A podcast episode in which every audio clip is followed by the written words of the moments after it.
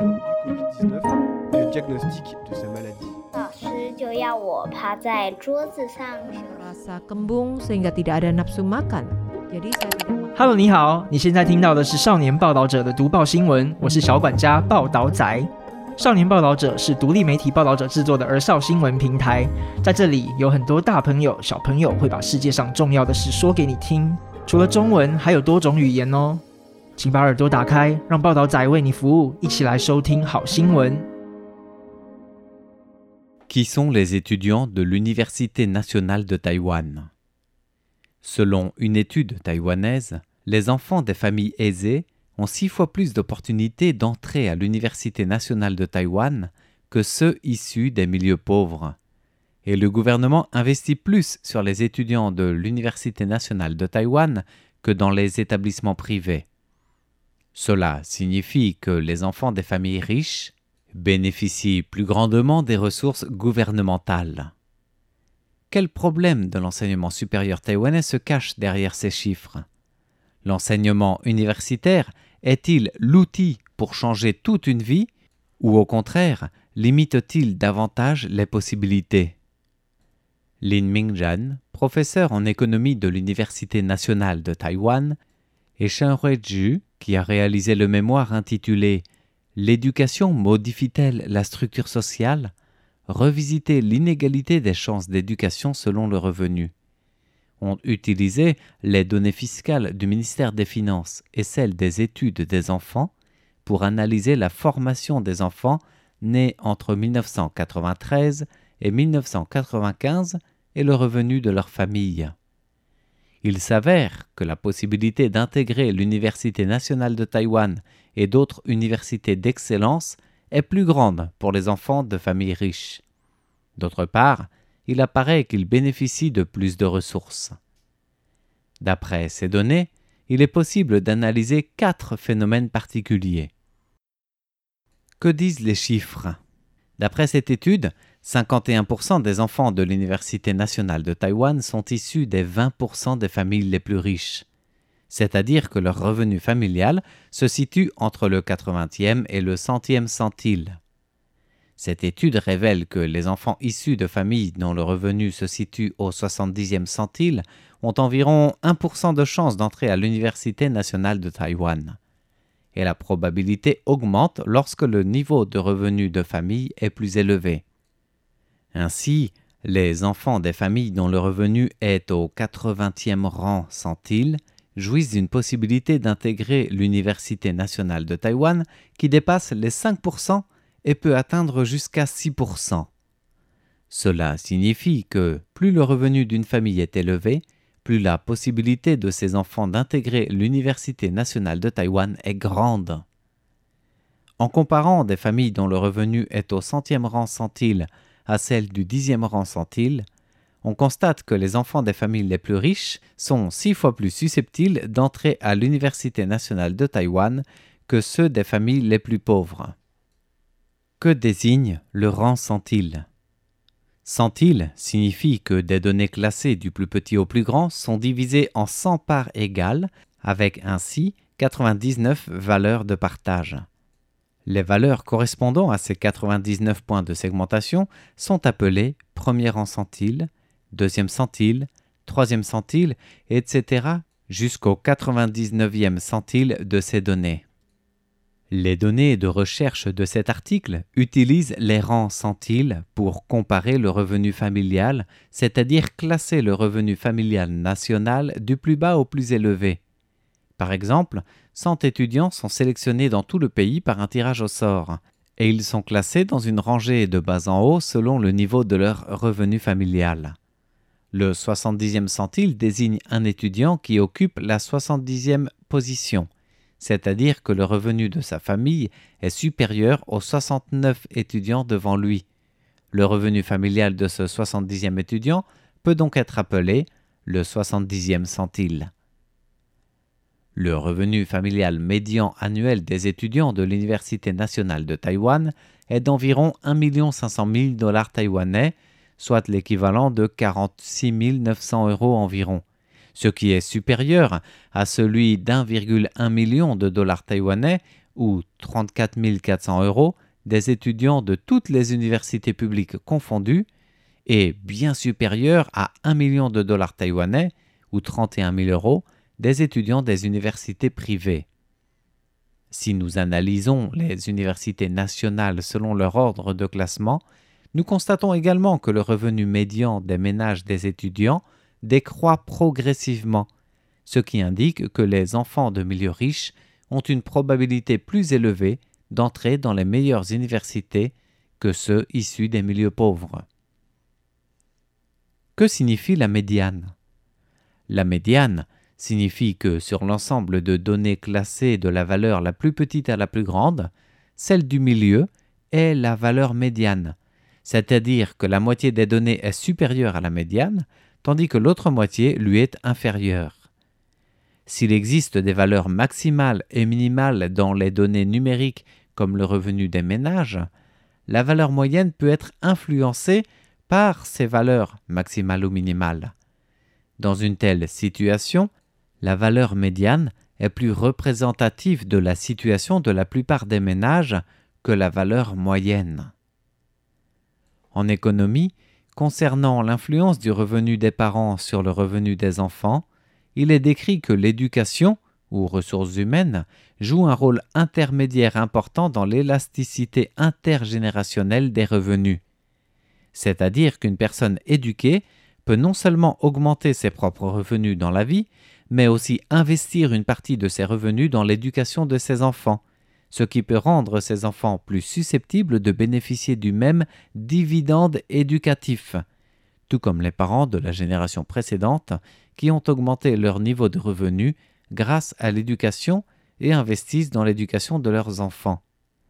Cela crée ce qu'on appelle un cycle positif de ressources éducatives et influence le revenu des enfants de génération en génération. C'est pour cette raison que de nombreux spécialistes prônent la promotion de l'éducation qui favorise une mobilité entre différentes classes sociales. L'économiste Lin Tianxun explique que même si l'écart de richesse est important entre les riches et les pauvres dans une même société, si les personnes issues des milieux plus riches ou plus pauvres peuvent évoluer vers le haut ou vers le bas, cela signifie que les efforts fournis peuvent être récompensés. Par contre, s'il n'y a pas d'évolution possible entre les classes, une personne issue d'un milieu difficile est vouée à la pauvreté pour la vie, ce qui risque de l'empêcher de fournir des efforts et d'investir sur elle-même. Il en résulte alors un cycle négatif au sein de la société. D'après cette étude, hormis l'Université nationale de Taïwan, le même phénomène s'observe également dans les 5, 10, voire 20 meilleures universités taïwanaises. C'est-à-dire que les enfants des familles riches sont bien plus susceptibles d'entrer dans les meilleures universités. Ce phénomène n'est pas unique à Taïwan.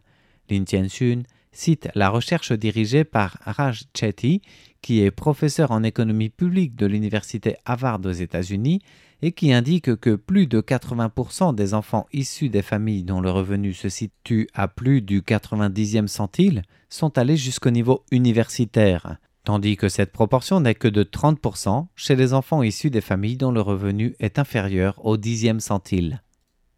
Les deux études sur la composition des étudiants de l'Université nationale de Taïwan réalisées par Luo Mingju, professeur en économie de cette même université, dévoile que les étudiants de l'université proviennent des régions avec de meilleures structures socio-économiques, tandis que les enfants de régions au développement relativement tardif et à faible revenu présentent beaucoup plus de difficultés pour intégrer l'Université nationale de Taïwan. Malgré les différents programmes éducatifs visant à assister les enfants défavorisés ou des milieux éloignés à faire des études, des programmes qui réduisent l'effet de richesse sur les études supérieures, L'écart des opportunités pour intégrer les meilleures universités entre les enfants issus des familles riches et pauvres reste important. Les études démontrent que des étudiants issus des familles riches et qui étudient dans des universités comme l'Université nationale de Taïwan ou l'Université Yangming Chiaotong bénéficient également de plus d'investissements de leur établissement. En même temps, les étudiants des universités privées dont le niveau de revenu familial est moins élevé que ceux des meilleures universités bénéficient de moins de ressources. Cela souligne que le gouvernement connaît une situation d'attribution inverse dans le partage des ressources éducatives. Par conséquent, les étudiants ayant plus de moyens bénéficient également de plus de ressources. Dans le but de permettre à davantage de personnes de recevoir une éducation universitaire, le système éducatif taïwanais s'est orienté vers la création d'universités. Cette orientation, associée à la baisse du taux de natalité, a permis à presque tout le monde de suivre des études universitaires dans les années 2000. Or, la plupart des enfants issus des familles moins aisées, qui ont moins de possibilités d'aller dans des meilleures universités, doivent s'inscrire dans des universités privées dont les frais de scolarité sont plus élevés. Ces établissements privés qui proposent moins de subventions que les structures publiques constituent ainsi une charge plus importante pour les familles. En même temps, les enfants diplômés des universités privées dont le classement est moins favorable sont également moins compétitifs sur le marché de l'emploi. Il en résulte que les diplômes universitaires perdent de leur valeur. Selon la professeure Chen Ming Lei de l'Institut des langues et de l'enseignement des langues de Taïwan à l'université Tsinghua, la dépréciation de la valeur des diplômes universitaires a accéléré les inégalités générationnelles. Avec la généralisation des universités, la plupart des parents souhaitent que leurs enfants aillent à l'université, même s'il s'agit d'une université privée dont les frais de scolarité sont onéreux. De nombreuses familles à faible revenu demandent à leurs enfants d'effectuer des emprunts pour suivre des études universitaires. Les jeunes sont ainsi très tôt endettés dès la fin de leurs études universitaires. Mais les étudiants apprennent-ils vraiment des choses à l'université? L'orientation initiale de la politique éducative est peut-être correcte, mais elle a produit des effets secondaires inattendus, et l'allocation des ressources scolaires fournies par le ministère de l'Éducation aux établissements ne permet pas de résoudre le problème d'accélération des inégalités générationnelles. Analyse derrière les chiffres. 1. Le système éducatif ne permet pas d'accélérer le changement de classe sociale. Dans l'ensemble, cette recherche est la première à Taïwan qui utilise des données pour prouver que le revenu des parents influence l'éducation des enfants. Selon l'économiste Lin Tianchun, cette recherche montre avec des données claires que la soi-disant réussite scolaire est en lien avec la situation familiale de l'individu. Par conséquent, lorsque le gouvernement ou les établissements scolaires encouragent les élèves ayant de bonnes notes à travers le système, ne favorise-t-il pas en même temps l'injustice? Cependant, si le gouvernement souhaite utiliser l'éducation pour atteindre l'objectif de changement des classes sociales, il convient ainsi que tout un chacun étudie et se demande si le système actuel à Taïwan permet d'aboutir à cet objectif. La professeure Chen Minglei estime que cette recherche souligne trop la dichotomie entre les pauvres et les riches. Elle estime que même chez les familles dont le revenu se situe au centième centile, la proportion des enfants à l'Université nationale de Taïwan est seulement de 7%, ce qui reste extrêmement rare. D'un autre point de vue, cela signifie qu'il est très difficile d'entrer à l'Université nationale de Taïwan, même pour les enfants des familles riches. John Miller reconnaît néanmoins que la redistribution des ressources n'est pas respectée dans l'éducation universitaire. Elle estime que cette recherche souligne qu'il existe un groupe de familles à faible revenu ou revenu moyen au sein de la société taïwanaise et qui manque de possibilités de changement de classe sociale. Pour les étudiants, il ne s'agit pas uniquement d'étudier dans une université, mais plutôt de bénéficier d'une meilleure qualité d'études au sein d'une université. Or, la professeure Chen Meling estime que personne n'informe ni les parents ni les étudiants qu'en dépensant 50 000 dollars taïwanais ou 1560 euros environ en frais de scolarité par semestre, les étudiants n'apprennent pas forcément quelque chose dont la valeur équivaut à cette dépense. Et c'est un point qui devrait être examiné. Se pose ainsi la question de comment redistribuer les ressources limitées du gouvernement. Le changement de classe sociale ne doit pas uniquement dépendre de l'éducation universitaire. Chen estime qu'étant donné que de nombreuses universités d'excellence de Taïwan et de l'étranger proposent des cours en ligne et gratuits, le gouvernement devrait, de manière pragmatique, utiliser l'argent là où c'est le plus nécessaire. Cultiver la capacité d'apprentissage de chacun dès le plus jeune âge, afin que les élèves issus de familles à faible et moyen revenus aient la capacité d'obtenir eux-mêmes des ressources. Dès lors, le phénomène de distribution inversée des ressources ne sera plus aussi grave qu'il l'était. 2. Les canaux d'admission diversifiés aux études supérieures sont encore limités pour aider les étudiants défavorisés. Le rétablissement du système éducatif nécessite du temps. Le plan multi-étoiles ou des canaux de sélection de talents mis en place ces dernières années vise à permettre aux étudiants avec du potentiel d'intégrer les meilleures universités qui leur sont appropriées. Chen Minglei estime que beaucoup de personnes pensent probablement que la voie d'admission aux universités n'est pas encore assez diversifiée, mais elle ajoute que par rapport à l'examen unique du passé, les voies d'admission se diversifient. L'orientation est correcte et le reste nécessite du temps. Néanmoins, certains spécialistes estiment que le plan multi-étoiles reste un plan de façade. Tsang Zhenzhen, directrice de la faculté des finances et de management à l'Université des sciences et technologies Tianxin, explique que dans le cadre du plan multi-étoiles, la plupart des facultés ouvertes à ce plan réservé aux lycées ordinaires ne sont pas des facultés populaires.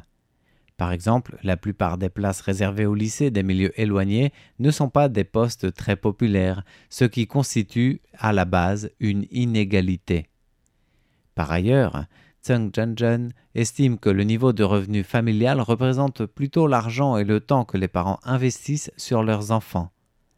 Le système actuel d'admission diversifié signifie que les élèves doivent préparer des plans d'études, développer des spécialités, voire obtenir des prix dans des compétitions. Chacun des éléments de ce système nécessite de l'argent, une planification systématisée et un investissement de long terme. Mais pour les familles à revenus faibles ou moyens, ces préparations représentent en elles-mêmes des difficultés. 3 le changement du cours de la vie débute avec l'éducation préscolaire. Le milieu familial de chacun peut affecter l'imagination des enfants quant à leur style de vie, selon l'économiste Lin Tianxun.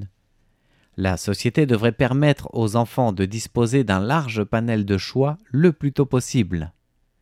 Lin Tianxun avait effectué son service militaire dans une école dans la commune Tianshu dans le comté de Hsinchu et il se souvient avoir demandé à l'époque à ses écoliers en montagne ce qu'ils voulaient faire à l'avenir. Et les réponses des enfants étaient assez singulières. La moitié ont dit qu'ils voulaient être enseignants ou infirmiers, et l'autre moitié voulait devenir basketteur ou athlète. En revanche, les familles des milieux urbains fournissent probablement plus d'opportunités d'études à l'étranger ou d'apprentissage, par conséquent, la vision et l'imaginaire de ces enfants sur leur vie future sont plus larges. En réalité, le changement de classe sociale ne peut pas uniquement dépendre des études dans les universités d'excellence. Tout le monde ne peut pas intégrer l'Université nationale de Taïwan. Selon Chen Minglei, les ressources sociales sont davantage investies dans l'équipement matériel pour les villages reculés. Les villages des milieux éloignés de Taïwan disposent de matériel et de la 5G. La prochaine étape devrait être de savoir comment faire en sorte que l'éducation de base de ces milieux éloignés arrive à éliminer le manque de vision causé par le milieu familial des enfants. Le choix des enfants du milieu éloigné ne doit pas se limiter au baseball ou à devenir chef cuisinier, selon les propos de Chen Minglei, qui estime que les enfants devraient pouvoir élargir leur vision. Selon elle, favoriser le changement de classe sociale ne doit pas dépendre uniquement de l'intégration à l'enseignement supérieur. Il faut commencer par l'apprentissage préscolaire des élèves. L'objectif est de faire en sorte que les familles à faible ou moyen revenu fournissent plus d'opportunités de développement aux écoliers grâce à un système éducatif plus complet. Chen Minglei donne l'exemple des professeurs d'université qui peuvent se rendre en zone rurale pour partager avec les enseignants de primaire et secondaire les nouveaux résultats de recherche, afin que ces enseignants aient la possibilité de transmettre aux élèves des milieux éloignés et d'étendre progressivement leur vision et leur imagination du monde. Par ailleurs, elle estime qu'il est possible d'intervenir au niveau des enseignants des écoles maternelles et primaires, citant l'exemple du livre américain 30 millions de mots, Construire le cerveau d'un enfant, un livre dans lequel sont partagées des expérimentations relatives. Par exemple, certains parents dirigent leurs enfants et les aident à planifier. Il est temps d'aller se coucher. Que dois-tu ranger d'abord? Mais la plupart du temps, les parents commandent, en donnant des ordres. Je compte jusqu'à trois. Range tes jouets et va te coucher. La première approche permet non seulement aux enfants de planifier leur propre plan de lecture, mais elle les aide également à renforcer leurs concepts tels que l'espace et la logique. Par conséquent, à la maternelle ou au primaire, les enseignants peuvent aussi essayer de donner aux élèves la possibilité de réflexion et leur apprendre à choisir en classe. Ça ne coûte rien, mais cela crée la possibilité de faire changer les élèves, toujours selon Chen Minglei. Le directeur de l'université Huafan, Lin Chong-yi, cite la recherche du Nobel de l'économie James Heckman, qui avance que plus une famille investit tôt dans l'éducation d'un enfant, meilleurs sont les résultats. Selon ces recherches, lorsque les parents investissent un dollar dans l'éducation familiale lorsque leur enfant est âgé de 0 à 3 ans, le retour sur investissement est de 18 dollars. Le retour sur investissement est de 7 dollars pour un dollar investi pour un enfant de 3 à 4 ans, et ainsi de suite. Et ce retour sur investissement est de 3 dollars lorsqu'un enfant arrive au niveau primaire, puis d'un dollar lorsqu'il atteint le niveau universitaire. Quant à l'investissement sur un adulte, il connaît déjà un retour négatif. Lin Chongyi souligne la théorie de 100 jours dans l'éducation pour insister sur le fait que la stimulation avant l'âge de 3 ans est essentielle. Il est possible de procéder en discutant ou en faisant la lecture aux enfants. Bien qu'il soit difficile de changer l'environnement d'une famille, Lin Chong-yi estime que le gouvernement peut investir dans l'éducation préscolaire sans dépenser un budget colossal. Par exemple, en encourageant les étudiants en master et en doctorat à se rendre dans les villages reculés pour lire des histoires aux enfants, ce qui représente également une approche possible.